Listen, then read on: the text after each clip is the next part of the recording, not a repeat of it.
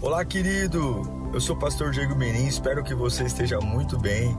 É uma alegria te encontrar por aqui. Nosso objetivo é colocar mensagens que gerem confronto, despertamento e abençoem a sua vida. Em instantes você vai ouvir um sermão e eu espero de verdade que Deus fale com você. Se você puder também me siga nas minhas redes sociais, sempre estamos colocando conteúdos que gerem confronto e inspiração. Eu desejo um bom sermão para você e que Deus te abençoe sempre. Salmo 23, versículo 4. Salmo 23, versículo 4. Diz assim o texto: Mesmo quando eu andar, mesmo quando eu andar por um vale de trevas e morte, eu não temerei perigo algum, pois tu estás comigo a tua vara e o teu cajado me protegem. Eu vou ler novamente. Mesmo quando eu andar por um vale de trevas e morte, não temerei perigo algum, pois tu estás comigo, a tua vara e o teu cajado me protegem. Senhor, é a tua presença que tem nos sustentado, é a tua presença que nos mantém em pé. Nós não estamos diante de um livro e nem diante de um pastor. Agora é a tua voz. Salmo 139 diz que o Senhor sonda e conhece o nosso coração. Que não seja uma palestra, ou que não sejam palavras motivacionais, mas que seja a tua voz com o poder de incendiar minha alma de que ao, após esse culto eu tenha plena certeza que tudo está no teu controle, de que não há por que me apavorar, perder, perder a estribeira ou ter ataques histéricos de pânico, porque o Senhor está no controle e o Senhor é o maior. O Senhor é maior que os meus medos, o Senhor é maior que as minhas dores, o Senhor é maior que a minha ansiedade, o Senhor é maior do que a minha ausência de recursos, o Senhor é maior do que os ataques que temos sofrido, o Senhor é maior. Então fale conosco em nome de Jesus. Amém. Vida cristã tem tudo a ver com aquilo que você vê quando está com os olhos fechados. A gente tem no nosso coração sempre a ideia fixa do que vemos. Mas se eu perguntar para você, feche os seus olhos agora. Feche os olhos, todos, feche. Você que está em casa, feche. Se eu perguntar para você agora com os olhos fechados, o que você vê? Qual é a família que você vê? Qual é o relacionamento que você vê? Qual é a vida espiritual que você vê? Qual é a profissão que você vê? A resposta que você dá com os olhos fechados, isso diz respeito à qualidade da sua fé. Quando você vê a sua vida, não com os olhos abertos, mas quando você vê a sua vida com os olhos fechados, o que você vê, o que você sente, o que você espera, determina a qualidade da sua fé. Pode abrir os olhos. O salmista diz que, ainda que ele ande por um vale da sombra da morte, vale da sombra da morte é lugar de pânico, é lugar de ausência, é lugar de frio, é lugar de solidão, mas ele diz que ele não vai temer mal algum, por quê? Porque ele vai fechar os olhos e ter uma consciência, com os olhos fechados ele vai ver que o Senhor está com ele, e com os olhos fechados ele vai ter a certeza que haverá uma vara, a vara conduz e o cajado protege ele fecha os olhos num vale escuro e ele vê Deus. Esse texto ele é fantástico porque a gente sabe que Deus é sobrenatural. A gente sabe que a Bíblia é um livro que a ciência não entende, porque que nós ainda debruçamos sobre ela, porque a Bíblia é um livro espiritual. A Bíblia diz que a própria palavra diz que a letra, o papel sem o espírito não tem validade alguma. O que torna a Bíblia um livro que me levanta, que me ergue da mais profunda depressão e do mais profundo vale, não é a, a letra, não é a impressão da gráfica, mas há um sobrenatural nesse, nesse livro que, de uma forma inexplicável, ela coloca um homem em pé, põe um homem de pé de volta. E por mais que a gente saiba que a igreja ela é espiritual e que não tem nada a ver com aquilo que eu vejo, nós temos muita dificuldade em analisar o que vemos com os olhos fechados. E é por isso que o número de desistências, ele é muito maior do que o número de fracassos. Porque as pessoas, elas não esperam o, risco do fracasso, elas já desistem antes. Eu acredito que eu posso até fracassar, mas eu não posso desistir. O que você pensa sobre isso? Eu posso até fracassar, eu posso até quebrar a cara, eu posso até errar, mas eu não posso desistir. Porque a desistência, ela é o compromisso com o medo. A desistência é o compromisso que não vai dar certo. A desistência é a minha aliança com o que eu vejo. A gente quer uma vida nova, a gente quer uma vida nova, mas nós andamos por vistas. Todos, todos querem uma vida relevante, uma vida que se expanda profissionalmente. Queremos ter um bom casamento, queremos ter uma vida com uma envergadura, mas nós sempre, porque estamos conectados com a, vista, com a vista, nós sempre desistimos com medo do fracasso. Quando deveríamos ser o contrário, dizer eu fracasso, mas eu não desisto. Eu quebro a cara, mas eu não desisto. Eu não desisto, porque essa é a marca. Essa é a marca. É a marca de algo que parece, mas não é. Parece que a cruz mata, mas não mata. Parece que o túmulo há quatro dias fechado acabou, mas não acaba. E é isso que eu tenho que resgatar na minha alma, a capacidade da resiliência de, ainda que pareça o fracasso, não desistir.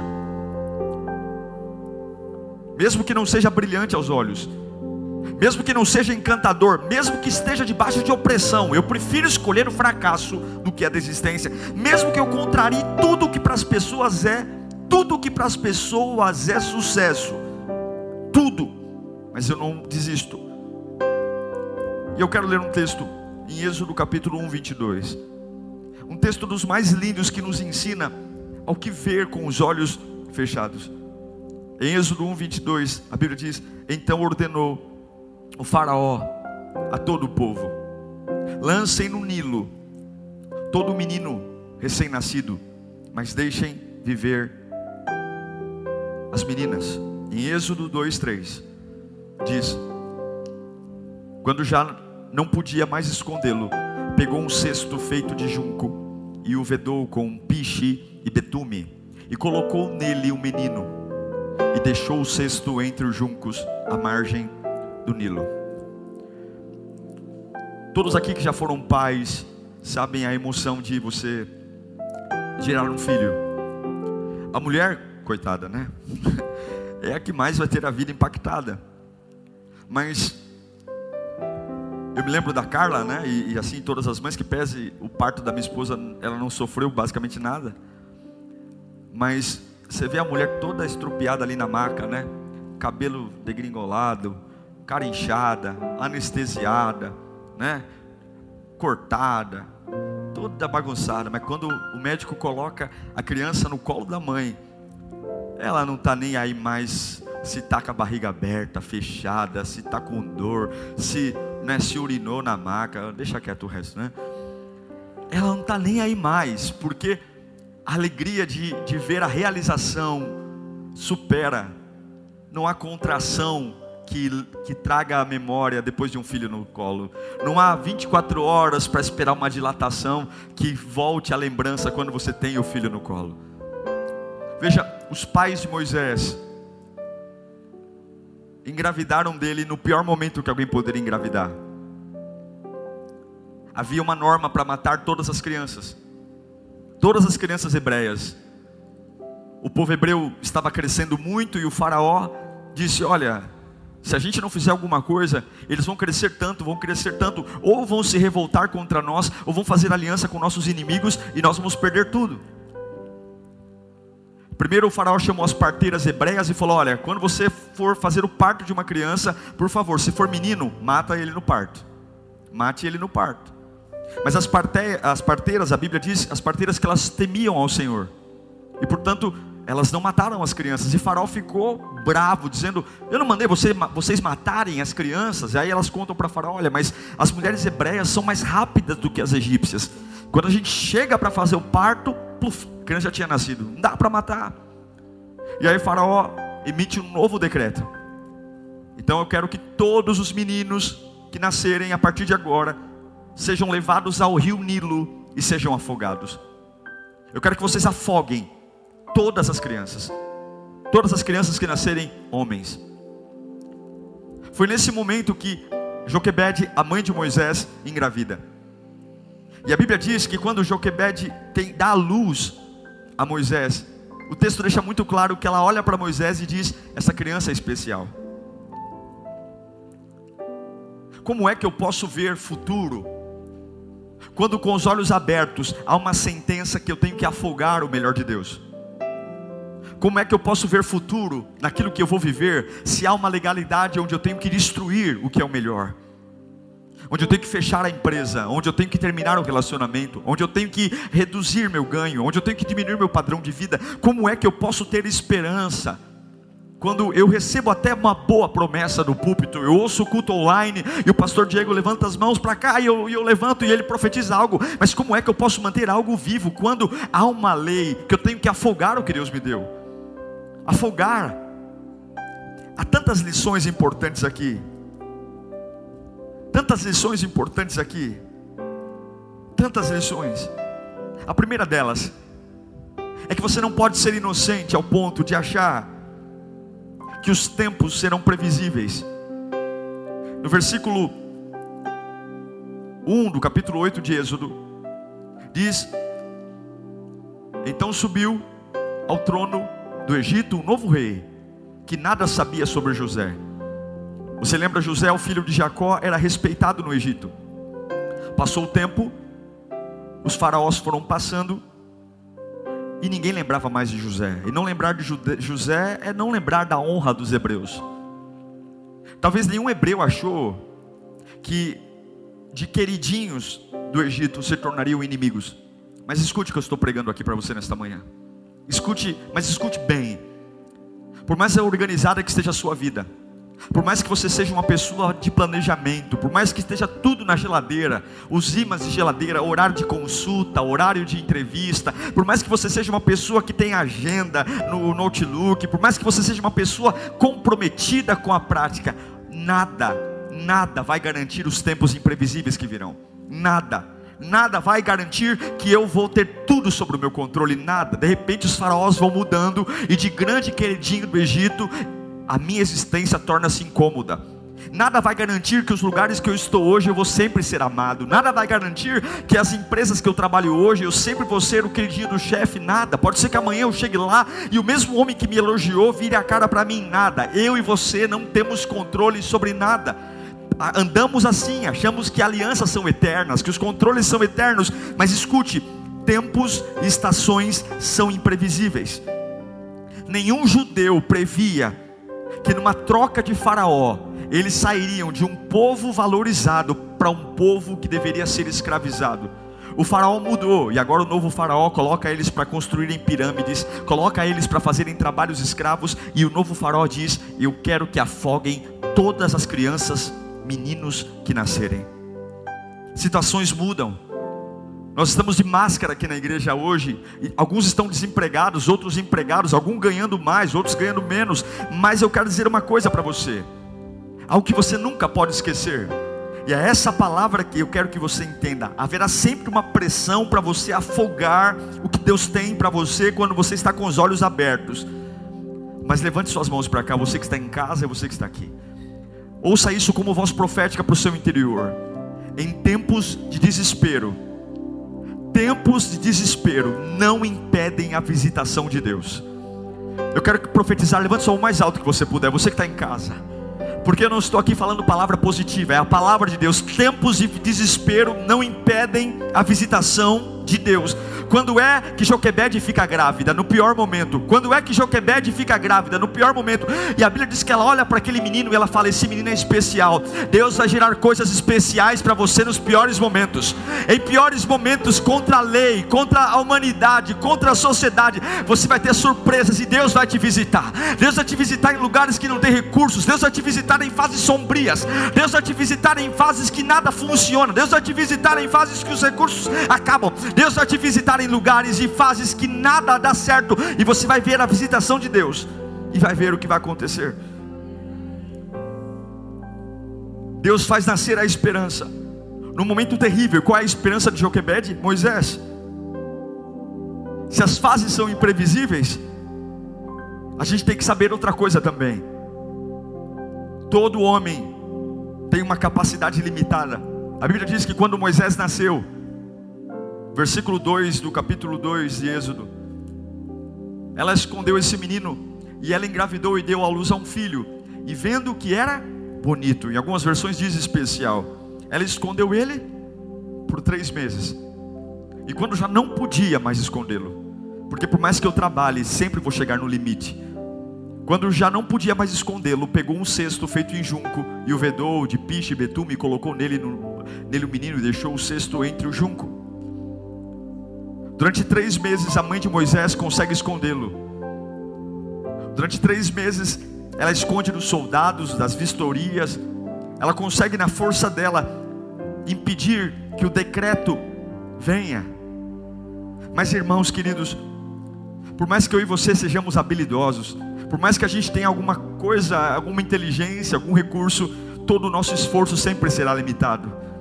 A gente pode constituir um casamento e conseguir, pelo nosso esforço, mantê-lo bem por alguns meses. A gente pode constituir uma empresa e, pelo nosso esforço, dedicação e empenho, fazê-lo funcionar, mas chega numa hora que nós sozinhos não somos páreo para as ameaças do inferno. Chega uma hora que, por mais que eu seja organizado, vigilante, prudente, chega uma hora que o meu limite vai estourar e vai chegar os três meses, onde eu vou dizer: eu não consigo mais esconder esse menino. Esse menino está grande demais, eu vou ter que me render. É, é importante entender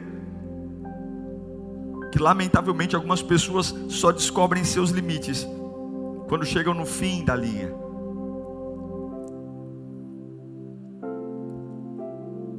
Talvez eu estou pregando para alguém aqui nessa manhã que está como a mãe de Moisés, dizendo, pastor, eu estou no meu limite, eu fiz tudo o que eu podia, escondi essa criança, escondi debaixo da cama, escondi no guarda-roupa, escondi no banheiro, mas ele está grande demais. E não há mais habilidade em mim para isso. Não há mais habilidade em mim. Eu não sei mais. Meu filho rebelde, até então eu ameaçava bater nele e ele me respeitava, agora não respeita mais. Todas as armas que eu tinha para manter a casa estruturada, todos os discursos prontos que eu tinha, ameaçadores, agora já não funcionam mais. Eu estou no meu limite, eu não tenho mais força em mim. E aí você sabe que precisa se render a um decreto. E qual é o decreto? Afogue o que Deus te deu. Afogue. Afogue o presente lindo que Deus te deu. Você não está no limite. Afogue. Renda-se ao decreto. Renda-se. Qual é o decreto? Todos os meninos hebreus deveriam ser afogados no Nilo. Afogue. E afogue tranquilamente, porque você lutou, não lutou, Joquebede? Ah, não, você não lutou. Eu sei que você fez o seu melhor. Você não fez o seu melhor. Você não fez o melhor. Mas agora é o teu limite. Então afogue. Mas eu acho lindo. É que quando eu chego no meu limite.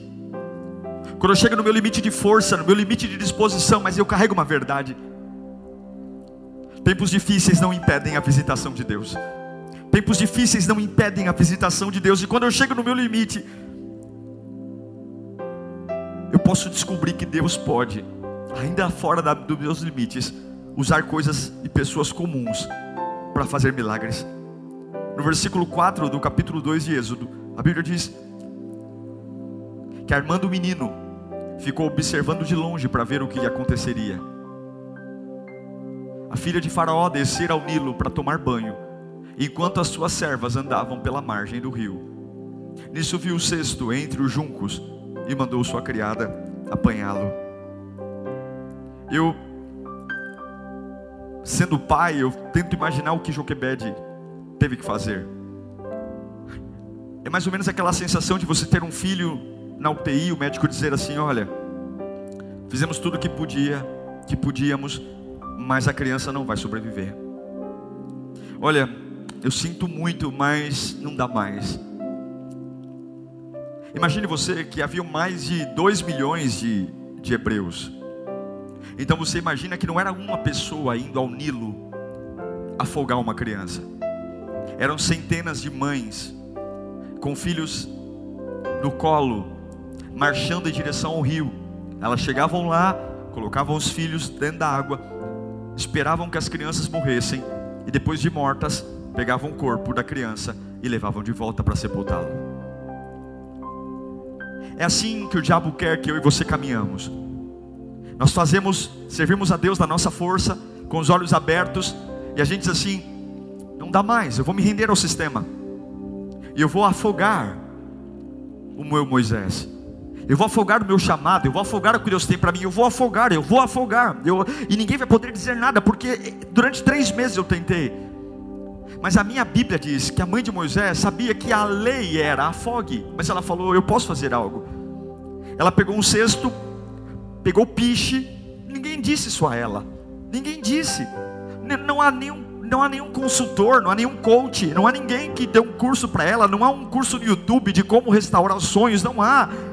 Mas se eu tenho na minha cabeça a certeza de que quando tudo acaba, as minhas forças acabam, mas nada impede a visitação de Deus numa fase difícil, eu só tenho que ouvir a direção de Deus. Eu tenho certeza que foi Deus que falou para ela: Joquebede, antes de você puni-lo, pega um cesto Joquebede, antes de você ir puni-lo, pega um cesto, paga, passa piche nele. Você não vê um diálogo, você não vê ela, ela, ela apenas pega um cesto, passa piche, e ela vai para o mesmo lugar onde todo mundo sepulta, mas ela não vai com os olhos abertos, porque com os olhos abertos eu só vou ver uma mãe que afoga o filho, mas com os olhos fechados eu vou ver que no lugar onde todo mundo morre, eu posso ter uma expectativa que Deus pode agir. Você está entendendo? No lugar onde todo mundo sucumbe, eu posso ter uma expectativa que a porta vai abrir. No lugar onde todo mundo quebra a cara, eu posso ter uma expectativa que o milagre vai vir num lugar onde todo mundo está falindo a empresa. Eu posso ir para esse mesmo lugar, mas ao invés de ir com um caixão, eu vou com um bercinho dizendo: com os olhos fechados eu vejo meu filho vivo, com os olhos abertos eu vejo crianças sufocadas pela água, com o pulmão cheio d'água, mas com os olhos fechados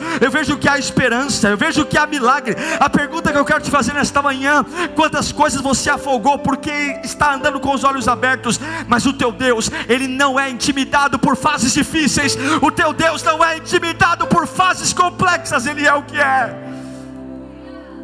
Meu Deus, ela vai para o Nilo Imagino que haviam centenas de mães chorando, gritando, berrando, mas ela não, ela não liga, ela não liga para o barulho, porque ela não está andando com os olhos abertos, ela não está vendo, a única coisa que ela vê é que o presente que Deus deu para ela, aquela criança linda, ela não vai morrer, não vai morrer, não é possível que aquilo que Deus me deu vai morrer, os sonhos vão morrer, e o que eu vou fazer? Eu vou andar com os olhos fechados, mas eu vou ver pela fé, ela pega o cesto, ela paga, passa betume, ela passa pinche, e você não vê, você não vê aquela mulher em pânico, em crise histérica, no meio onde a maioria das mães estão se descabelando, estão pensando em suicídio, porque seus filhos estão sendo afogados no Nilo.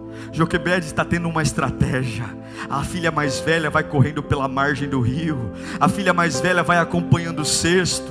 O cesto vai enroscando nas, nas, nas na margem, nas árvores da margem, porque aquele que anda com os olhos fechados, ele sabe que até no pior momento Deus sempre vai dar um plano. Deus sempre vai dar um plano. O médico falou: acabou. Eu saio da sala do médico, ainda com, eu sou humano, ainda com o coração apertado, mas eu vou para algum cantinho, eu fecho os olhos e eu vejo cura aqui, Senhor. Eu vejo cura, Deus vai dar um plano para você, porque você não vai parar porque você está em pânico. Deus sempre tem um plano, Ele tem controle. Ela põe a criança no, no cesto e de repente um cesto, um cesto que poderia ser algo simples, um cesto de lixo, se torna um cesto de confiança. Um cesto de confiança, meu filho vai viver. Várias crianças afogadas, mas o meu filho vai viver.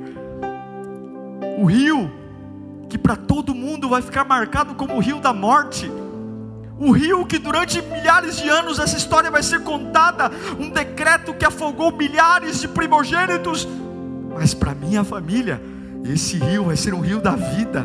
Com os olhos fechados eu vejo meu Moisés vivo com os olhos fechados eu vejo, eu vejo, eu sei que nessa rua todos os jovens estão perdidos, mas com os olhos fechados eu vejo o meu filho sendo um agente de libertação nessa rua, onde o tráfico de drogas está quebrando tudo. Eu vejo com os olhos fechados, eu vejo, eu vejo, eu vejo, eu vejo, eu vejo, eu vejo uma menina inocente a filha de a irmã mais velha de Moisés, que é só uma garotinha. Eu vejo a minha filha mais velha como a conselheira da filha de Faraó, da, da mulher mais poderosa do mundo. A filha, a irmã mais velha de Moisés, sai correndo, sai correndo. E quem vê o cesto? Quem vê o cesto? A filha de Faraó. E quem é que faz a ponte entre Moisés, o bebezinho, e a filha de Faraó, a sua própria irmã?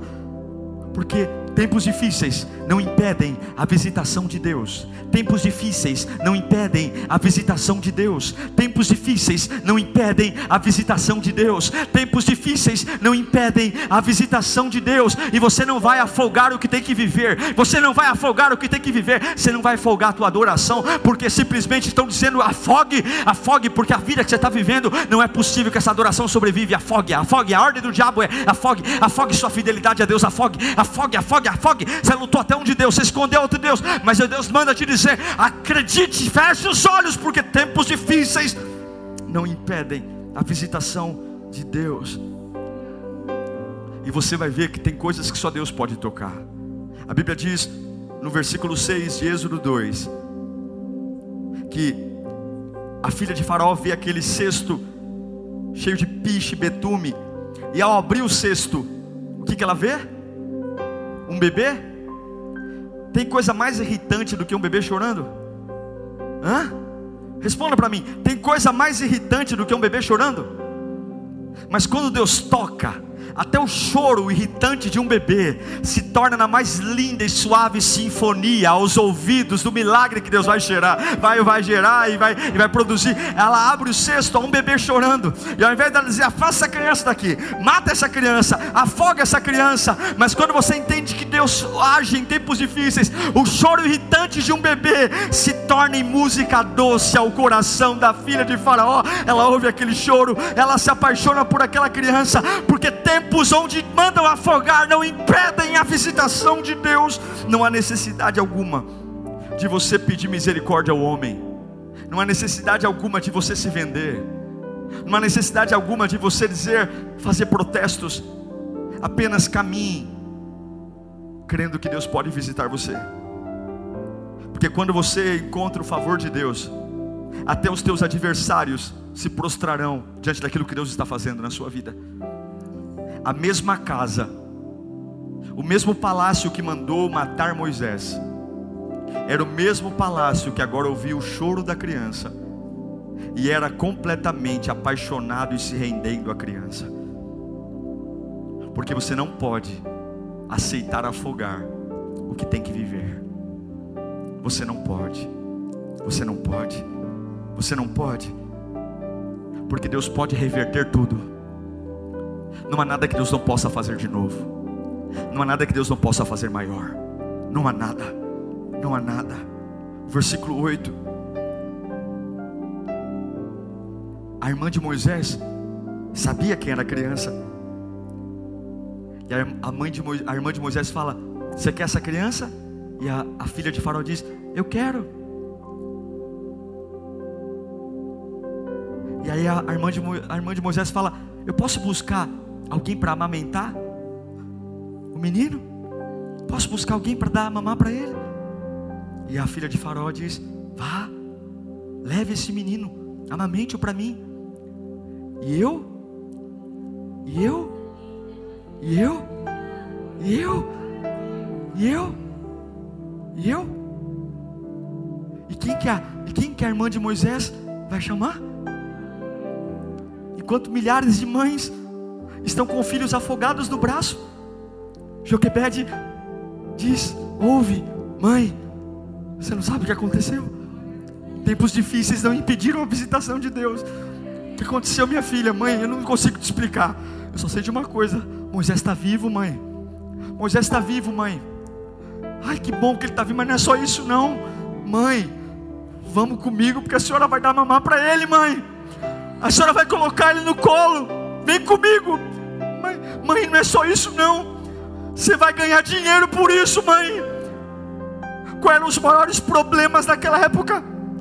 Os três maiores problemas dos hebreus daquela época era a pobreza, era a insegurança e era a morte dos bebês.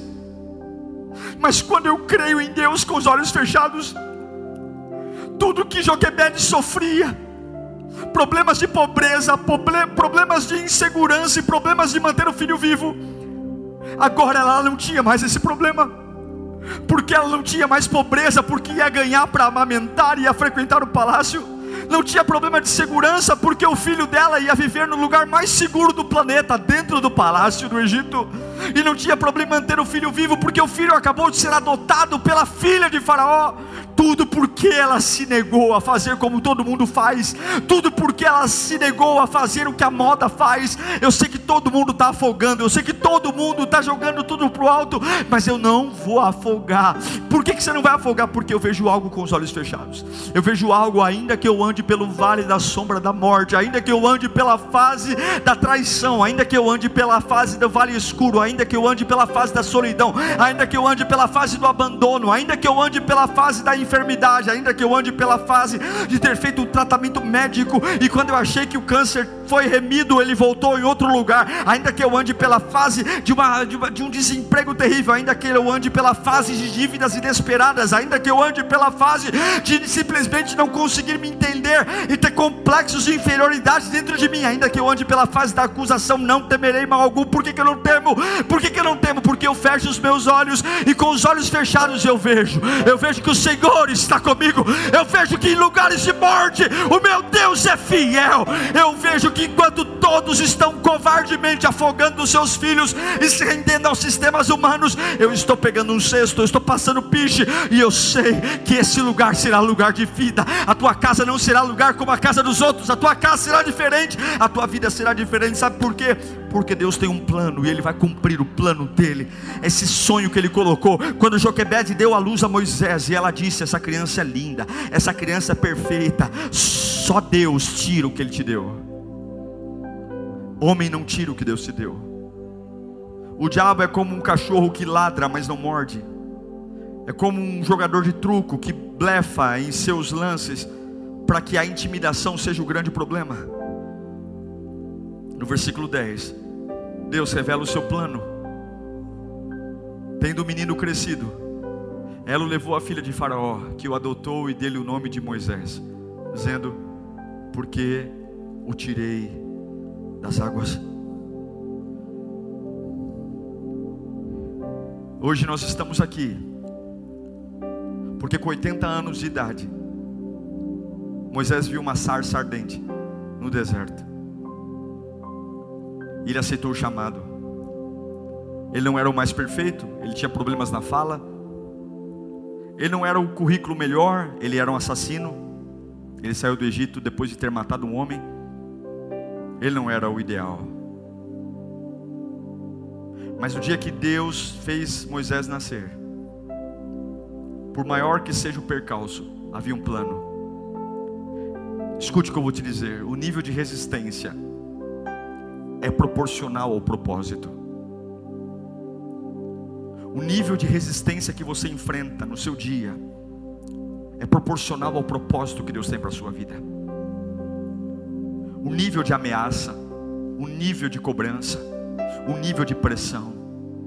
Satanás não ataca inofensivos. O diabo não agride fracos. O diabo não agride aqueles que já estão em planos diferentes. Ele quer aqueles que estão longe. Eles querem, ele quer dar paz a eles. Porque a melhor coisa que tem é ter paz no lugar onde Deus não está. A melhor coisa que tem é não ser incomodado fora do plano de Deus, porque eu acho que tudo está certo. Mas quando eu me disponho a ser libertador, como eu disponho a quebrar uma legalidade, o afogamento vai vir. E Deus manda dizer a você: você chegou no seu limite, mas não afogue o que eu dei a você. Pegue o cesto, monte um altar para mim, e você vai perceber que tempos difíceis não impedem a minha visitação. E você vai perceber que tempos de angústia não impedem a minha visitação. E você vai perceber hoje Cada um que crê na Bíblia conhece essa história. Cada homem, cada mulher, cada um sabe que Deus levantou o menino Moisés para ser o maior libertador da história. Mas se a mãe de Moisés, se a mãe de Moisés não tivesse confiado em Deus e colocado Moisés num cesto, se ela tivesse feito como todas fazem, afogado a criança e colocado no seu braço para enterrá-la, talvez a história seja diferente. Tudo que a gente vive hoje a gente tem que agradecer também a Joquebede, que na mais das dores angustiantes, ela não se rendeu. Quem você vai ser hoje? Qual é a sua fé? Não enterre, não afogue o que tem que viver. Não afogue. Tá tudo bem estar cansado, tá tudo bem estar aflito, tá tudo bem você estar depressivo, tá tudo bem. Tá tudo bem você ter feito tudo o que podia, mas não afogue. Feche os olhos, feche os olhos. O que você vê com os olhos fechados? O que você vê com os olhos fechados, porque é isso que vai determinar a sua oração. Qual é o casamento que você vê, qual é a vida espiritual que você vê, qual é a igreja que você vê, qual é o trabalho que você vê, qual é o ministério que você vê. Quando você fecha os olhos, o que você vê? O que você vê? Outras pessoas, outras crianças sendo afogadas, o que você vê com os olhos fechados? Outras crianças sendo sufocadas, desespero, ruína, abismo atrás de abismo, choro, pranto, ranger de dentes, uma vida que se piora, é só catástrofe, é só pessimismo, é só destruição, e aí sua mente, sua mente entra em colapso, porque você não aguenta, porque com os olhos abertos está ruim, e com os olhos fechados parece que piora, porque eu só estou esperando a piora, eu só estou esperando a hora que tudo vai ruir, a hora que eu vou cair numa cama, a hora que eu não vou aguentar mais, a hora que eu vou cair para o remédio, a hora que eu vou voltar, como as outras mães estão voltando, com filhos nos braços desfalecidos pelo afogamento. Não, não, há uma voz que clama e grita entre nós. Tempos difíceis não impedem a visitação de Deus. Em Joquebed, tempos difíceis não não impedem a visitação de Deus. Tempos de dor, tempos de ranger de dentes, tempos sombrios, tempo onde as pessoas estão enlouquecendo, tempo onde as pessoas estão dizendo nada mais importa, Deus não existe. Ah, mas aqueles que conseguem ainda fechar os olhos, aqueles que conseguem ainda com os olhos fechados, verem, verem, verem que de um Nilo que tem sepultado milhares de crianças, é o Nilo que vai ser a, pass a passarela, a passarela para que meu filho viva. Oh, o mesmo lugar que tem sido sinônimo de destruição, trauma dores internas, é o mesmo Nilo que vai ser contado milhares de anos depois. O lugar onde o meu filho foi tirado das águas. Ele não morreu porque eu me neguei a prostrar. Eu não me prostro, eu não preciso de torcida organizada, eu não preciso de aplauso, eu não preciso de telefonema, eu não preciso de WhatsApp, eu não preciso de grupo de amigos, eu não preciso de jantar, eu não preciso de pizza, eu não preciso de aconselhamento. Eu só preciso fechar os olhos e dizer para minha alma histérica e dizer para minha alma perturbada: cale a boca,